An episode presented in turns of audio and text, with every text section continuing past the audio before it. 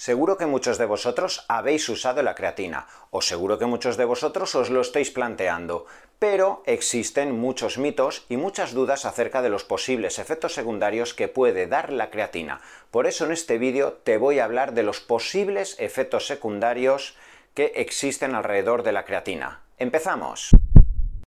Cuando hablamos de la suplementación deportiva que va dirigida a mejorar tu rendimiento, tu composición corporal o tu metabolismo, quizá uno de los suplementos más de moda en los últimos 30 años es la creatina. Fíjate que hay publicaciones desde hace más de 30 años hablando de los beneficios y de los posibles efectos adversos de la creatina y a día de hoy sigue surgiendo nuevos estudios científicos alrededor del impacto que te puede generar la creatina en tu rendimiento o en tu composición corporal. Y como sois muchos los que me preguntáis cuestiones alrededor de los posibles efectos secundarios de la creatina, os voy a hablar de las cinco cuestiones que más os preocupan. Primer posible efecto secundario, alteración del pH de la mucosa gastrointestinal. Existen muchas personas que pueden notar con la creatina gastritis, algo de dolor en el estómago, mm, algo de dispepsia, hinchazón, etc. Lo primero que tienes que tener en cuenta es si esa creatina quizás se encuentra dentro de un combo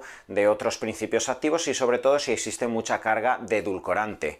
Muchas personas, sobre todo deportistas, pueden tener sobrecrecimiento bacteriano, gastritis crónica, pueden tener colitis o ciertas inflamaciones a nivel gastrointestinal. Y la creatina en especial puede ser que por los edulcorantes o por otros principios activos te pueda generar dolor en el estómago, pero cierto es que la creatina monohidrato tiene un pH bajo que puede generar cierta reacción acidificante local en la mucosa gastrointestinal y te puede dar alguna pequeña sintomatología. No grave, pero bueno, te puede afectar, sobre todo aquellos deportistas que ya tienen problemas de base a nivel gastrointestinal. Es por ello que existen otro tipo de creatinas con pH modificado, como la crealcalina, que ya tiene un pH alcalino y que absolutamente yo hasta la fecha al menos no he visto que dé efectos secundarios a nivel gastrointestinal. Segundo posible efecto adverso que a muchos de vosotros os preocupa, la calvicie. Este yo creo que es el efecto secundario que más me preguntáis. Doctor, ¿se puede caer el cabello por la creatina? Mi prima, mi primo, mi amigo tomó la creatina y me comentó que se le cayó el cabello, etc. No os alertéis, no existe en la literatura científica ningún estudio que de forma robusta nos diga que por tomar creatina se vaya a caer el cabello. Pero ahora bien, Cierto es que cualquier tipo de suplemento que de forma indirecta nos pueda generar un aumento de testosterona y cuando alguien toma creatina simplemente por la mejoría del entorno anabólico muscular, por la hiperemia, por el aumento del óxido nítrico local en la zona muscular que tú vayas a entrenar, se va a mejorar la funcionalidad del receptor androgénico, la funcionalidad de tu sistema hipotalámico hipofisario testicular. Puede ser que aumenten los niveles de testosterona e indirectamente, si eres una persona con tendencia a esa alopecia androgénica, quizá pudieras tener una mayor predisposición a dermatitis seborreica y caída de cabello. Pero os vuelvo a decir, quizá es demasiado especulativo y es cierto en la teoría, pero em, esto también podría ocurrir hipotéticamente con los adaptógenos, con las vaganda, etc. Y en estos casos es importante también tener una buena salud hormonal, hepática, intestinal, etcétera, que pueda generar que todos los derivados androgénicos de la testosterona, como es la DHT, puedan ser conjugados a nivel hepático si hay un exceso para ser eliminado y que en caso de que pudieras caer en una subida de testosterona y de reducción de esta hacia la DHT, la de hidrotestosterona, tu organismo pueda conjugarlo y eliminarlo, principalmente a través del hígado, para evitar esos posibles efectos secundarios androgénicos, como pudiera ser la caída del cabello o incluso la salida de acné. Tercer posible efecto secundario, elevación de estrógenos. Esto es algo que muchos de vosotros también me preguntáis. Y esto es muy similar al segundo punto del cual te acabo de hablar. La testosterona ya sabes que puede tener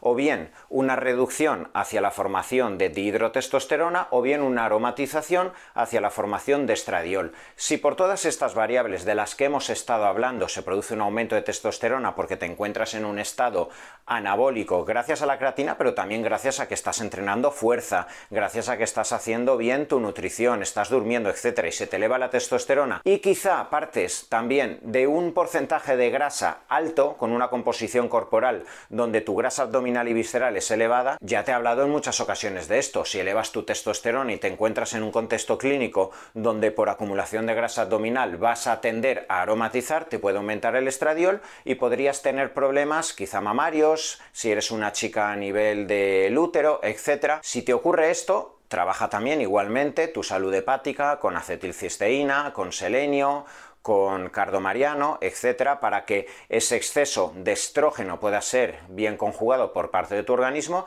y sobre todo si eres una mujer quizá con tendencia a miomas o a fibroadenomas mamarios, puedes incluir indol 3-carbinol o dindol metano, que son principios activos que pueden facilitar la eliminación del exceso de estrógenos. Cuarto problema alrededor de la creatina, problemas renales. Y esto sí que es un mito. ¿Y por qué muchos de vosotros os planteáis que la creatina os puede conducir a una insuficiencia renal, etcétera? Porque cuando estás consumiendo creatina puede aumentar la creatinina.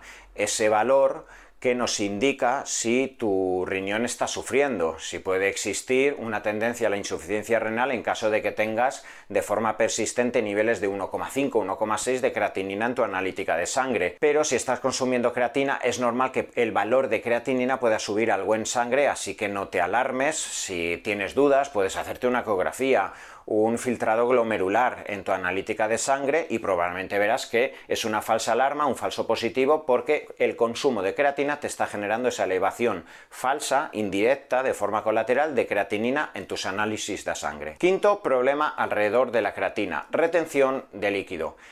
Esto es algo que muchísimas personas han argumentado en los últimos 30 años y hay que matizarlo. Se va a generar una retención de líquido y sobre todo se generaba anteriormente en los últimos 20-25 años porque se realizaban cuatro cargas de hidrato de carbono y además se especulaba que se tenía que hacer siempre con altas cargas glucémicas para favorecer el pico de insulina y que se arrastrase la creatina. Evidentemente, imagínate que eres una persona que vienes de cetosis, que estás muy flexibilizado a la insulina, quieres tomar durante dos meses tu creatina y has leído, como yo anteriormente leí en muchas publicaciones, en revistas de culturismo, etcétera, que la creatina, sobre todo la primera semana se tenía que tomar siempre con cargas de carbohidrato, pues esa persona te subía 3-4 kilos la primera semana y además en forma de mucho agua, porque era todo glucógeno. Esto tenemos que matizarlo, porque además es un mito. Se ha observado que incluso la creatina no requiere de tanta insulina, se puede tomar con tus aminoácidos post-entrenamiento y al final los beneficios los seguimos obteniendo